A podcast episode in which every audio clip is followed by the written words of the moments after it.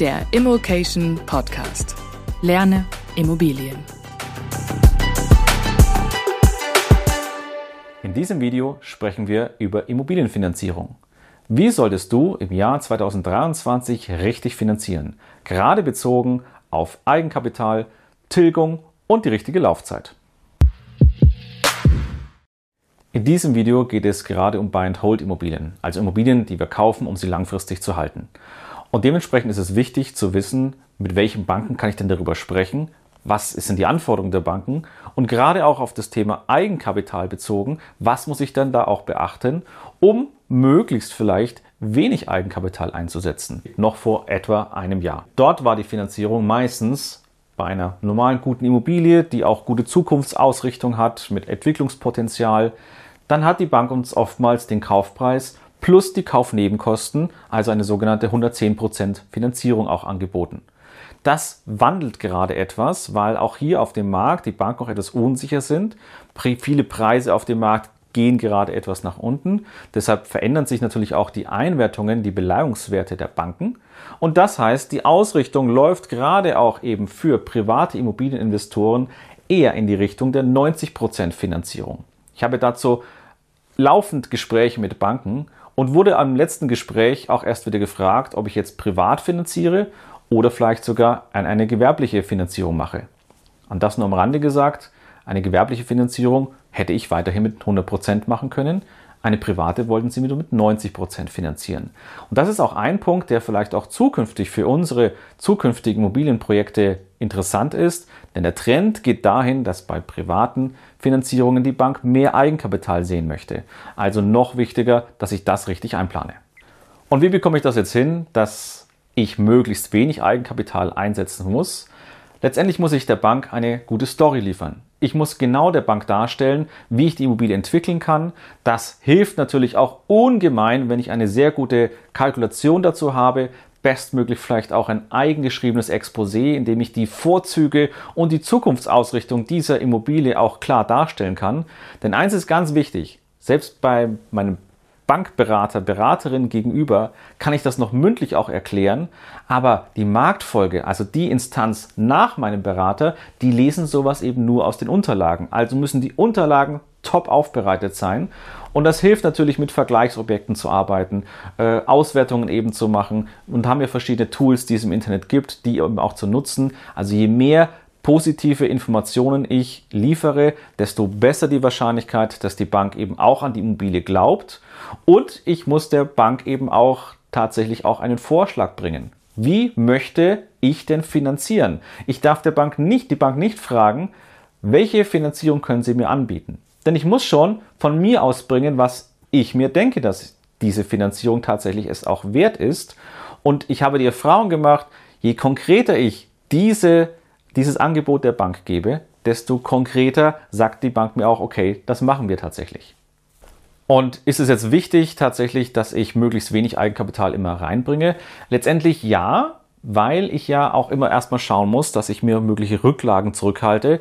Gerade bei entwicklungsfähigen Immobilien kommen immer irgendwelche Sachen dazwischen, wo ich nochmal Geld hinzuschießen möchte und das bekomme ich dann nicht nochmal nachträglich von der Bank finanziert. Also muss ich hier nochmal möglichst etwa 15 Prozent auf meine möglichen Investitionskosten, die ich jetzt plane, im nächsten Schritt tatsächlich auch zurückbehalten. Also soll ich auch darauf wirklich schauen, dass ich da Rücklagen einmal habe und eben nicht alles in die Finanzierung eben stecke und nackig dastehe. Bei den Laufzeiten gibt es natürlich unterschiedliche Strategien.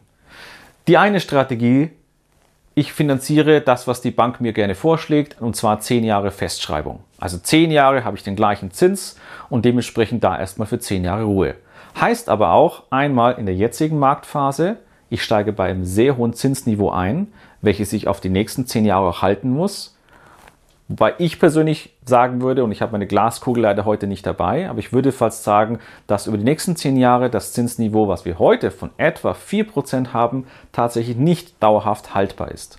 Und das heißt wiederum, es könnte sogar jetzt schlecht sein, eine 10-Jahres-Festschreibung abzuschließen. Wenn ich nämlich eher in die Richtung gehe, ich mache eine kurze Laufzeit von die meisten Banken machen schon Finanzierung mit zwei bis drei Jahren.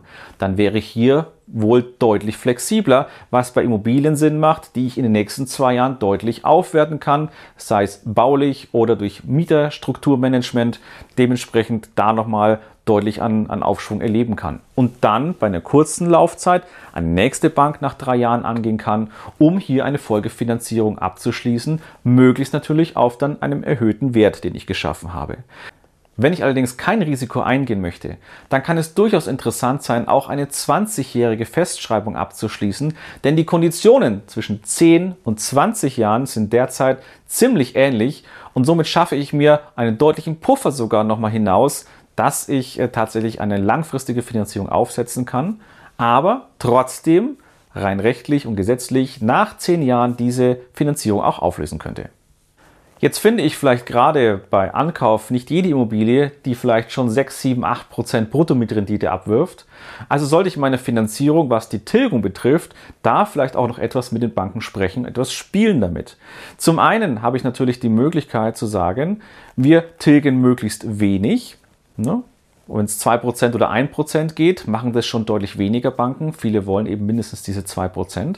Also sollte ich vielleicht gerade in der Entwicklungsphase einer Immobilie versuchen, mit den Banken zu sprechen, um erstmal gar keine Tilgung zu bezahlen. Das heißt, tilgungsfreie Zeit einzuplanen. Die meisten Banken machen das mit Sicherheit bei einem halben Jahr auf jeden Fall. Wenn ich das aber argumentativ untermauern kann, in Form von Kalkulation und Zeitplan, dann kann es durchaus sein, dass ich vielleicht auch 18 Monate eine tilgungsfreie Zeit bekomme. Also gerade diese Phase überspringe, in der ich vielleicht sogar noch extra Eigenkapital reinstecken müsste, um erst im späteren Zeitpunkt anzufangen. Und bevor ich eine höhere Tilgung dauerhaft eintragen lasse, möchte ich auch hier möglichst flexibel sein und dementsprechend kann ich mir Sondertilgungen eintragen. Im Normalfall 5% per Anno sind ohne Aufschlag bei den Banken möglich und dann könnte ich, wenn ich denn aus meiner Strategie heraus Sondertilgen möchte, dieses tatsächlich durchführen, aber ich muss nicht. Denn das ist nämlich abhängig, ob ich zum Beispiel auch zukünftig irgendetwas noch in die Immobilie investieren muss, muss zum Beispiel eben, ist die Heizung vielleicht defekt, muss hier noch was reinfließen, dann kann ich eben in diesem Jahr keine Sondertilgung durchführen, habe aber trotzdem kein Problem meiner Finanzierung und bin möglichst mit der dauerhaften Tilgungsrate niedrig. Grundsätzlich solltest du deine Bankrate möglichst niedrig halten, damit du auf jeden Fall jeden Monat diese Bankrate auch bezahlen kannst, also dein Zins und möglicherweise eben auch deine Tilgung. Denn sobald du auch ein Konto überziehst, kommt damit gehend auch eine Nachricht an deine Bankberater aus und das löst im Regelfall auch ein schlechteres Rating wieder aus, was dazu führt, dass vielleicht auch mögliche Neufinanzierungen, die du danach machen möchtest, nicht gemacht werden oder zumindest mit schlechteren Konditionen. Und deshalb macht es auf jeden Fall auch Sinn, nicht das Geld jetzt sofort in die Sondertilgung zu stecken, sondern auf jeden Fall rückzubehalten und auf dem Konto erstmal liegen zu lassen.